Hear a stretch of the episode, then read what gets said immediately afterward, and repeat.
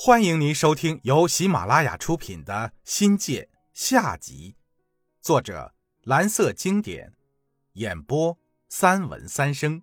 欢迎订阅。第二章心魔。二零一八年五月二十九日，我在全校教职工大会上做了一次对“有偿家教说不”为主题的演讲，就是一般性的学习教育活动。也是我从政二十年即将退休的最后一次演讲，老师们都说精彩。我说了有偿家教的界定，现阶段全国性反有偿家教的高压态势，重点讲清楚为什么要反对有偿家教。知识分子都是明事理的人，理解了做起来才心服口服。我说现在支持有偿家教的有三个悖论。一是市场论，这种理论认为，市场是需求的，存在就是合理的。家教的市场需求是指受教者在一定的地区、时间、教育背景和环境下，对有偿家教的愿意和实施行为。家教市场既是受教者需求的总和，又是受教者需求的一部分，也称之为大众需求。家教有市场。这是它的合理性。二是它的财富论。很多教师因为收入低才做家教，不是每位教师都在做家教。现在有些城市高级教师月工资一万多元，谁还做家教呢？政府部门为什么不想办法提高教师待遇？老是喊口号，大家要献身教育事业，口号能当饭吃？现在。连加班补贴都没有了，自己做家教挣点钱都不行了。看看那房价、车贷，那谁来帮教师养活这一家老小啊？谁来帮忙养二胎？三是他的个性化优势，家教是非常个性化的，填漏补缺加上门服务加贴心传授，充分体现了家教量身定制的优势。教师一听。都说是这么回事儿，大伙儿会意的笑了笑。但当我说起家教的几大罪时，老师们沉默了，怎么都笑不出来了。我先从行规入手。什么叫行规？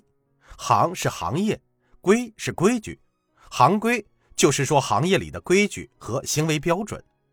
各行各业都有行规，是准入制。正所谓家有家规，行有行道。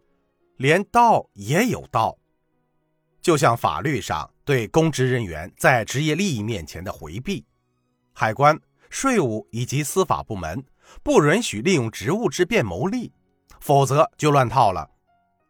公务人员不容忍上班时间从商、经商或者其他的商业行为，这就是法律，这就是法治。任何法治健全的国家都有类似的规定。有偿家教不是说利用课余时间和双方自愿就可以的。如果真是有能力，你可以辞职专门搞家教。以前立了法，只是吹吹风而已。十九大以后，国家高度法治，有偿家教首当其冲，树大招风嘛。教育又是一个关乎民生的大计，现在泛滥成灾，牵扯出很多的社会问题。政府不得不管，国家不得不治。虽然国家的教育大法《中华人民共和国教育法》没有提及有偿家教，但大法下面的《中华人民共和国义务教育法》《中华人民共和国民办教育法》《中华人民共和国教师法》以及《中小学教师职业道德规范》明文反对有偿家教，所以说搞有偿家教就是违法犯纪。我接着隶数了有偿家教的金钱交易，话不好听，但的确如此。社会上有占坑班，还有一对一、一对二，更有几个、十几个不等的各种学科辅导。看人头数钱，跟菜市场猪肉摊看肉论价差不多。还有看师议价的，完全就是一种买卖行为。这种风气一旦形成，纯洁的师生关系就变成了赤裸裸的金钱关系，教学行为变成了商业行为，充满了铜臭气息，对孩子的心灵是污染，便使教育涂上了功利化、商业化的色彩。所以老百姓都说，医疗腐败第一，教育腐败第二。在金钱的诱惑下，教师忙于有偿家教赚钱，对学校工作心不在焉。对于优秀的教师，家长要托关系、走后门、请客送礼，才有一席之地。有些任课老师上了他的课，给点钱就对学生好，有脸色；不给钱，谁稀罕看你一眼呢？不补课就要被歧视，问几道题都给学生摆脸色，说什么不太愿意讲，上课不讲课只讲题，想学知识来补课呀，个别漏题泄题，造成家教进步的假象，有偿家教容易引发师德的堕落，滋生教育腐败，是教育上的毒瘤。家教引发教育不公，这是事实。本来教育体制就不健全，管理不到位，监督检查不严等，就够让人挠心的了。再加上教育投入不足，教育资源配置不合理，引起择校热，加大了不公平的存在。还有就是各种教育费乱收，高收费现象屡禁不止。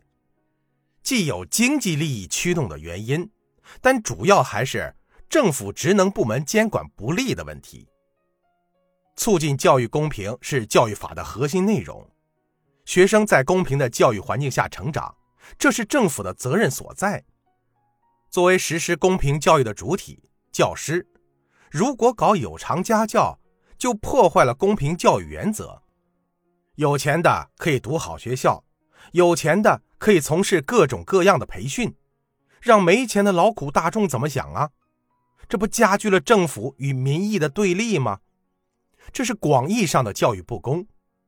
进一步说，如果你对自己的学生开班补课，额外的学费加重了家庭的经济负担不说，学生去还是不去，让学生无可适从，从无形中加重了学生的思想和精神负担。从现状来看，教师与学生家长之间是一种不对等的关系，家长渴望孩子得到老师的关爱。所以，家长在教师面前是弱势。对于教师提出的补课的要求，为了孩子的前途，家长很难拒绝。大家试想一下，老师向你要钱，你一旦拒绝了，你的孩子还会在那里得到公平对待吗？一旦实施了有偿家教，教师还能做到在班内的教育公平吗？听众朋友，本集已播讲完毕。感谢您的收听，精彩继续。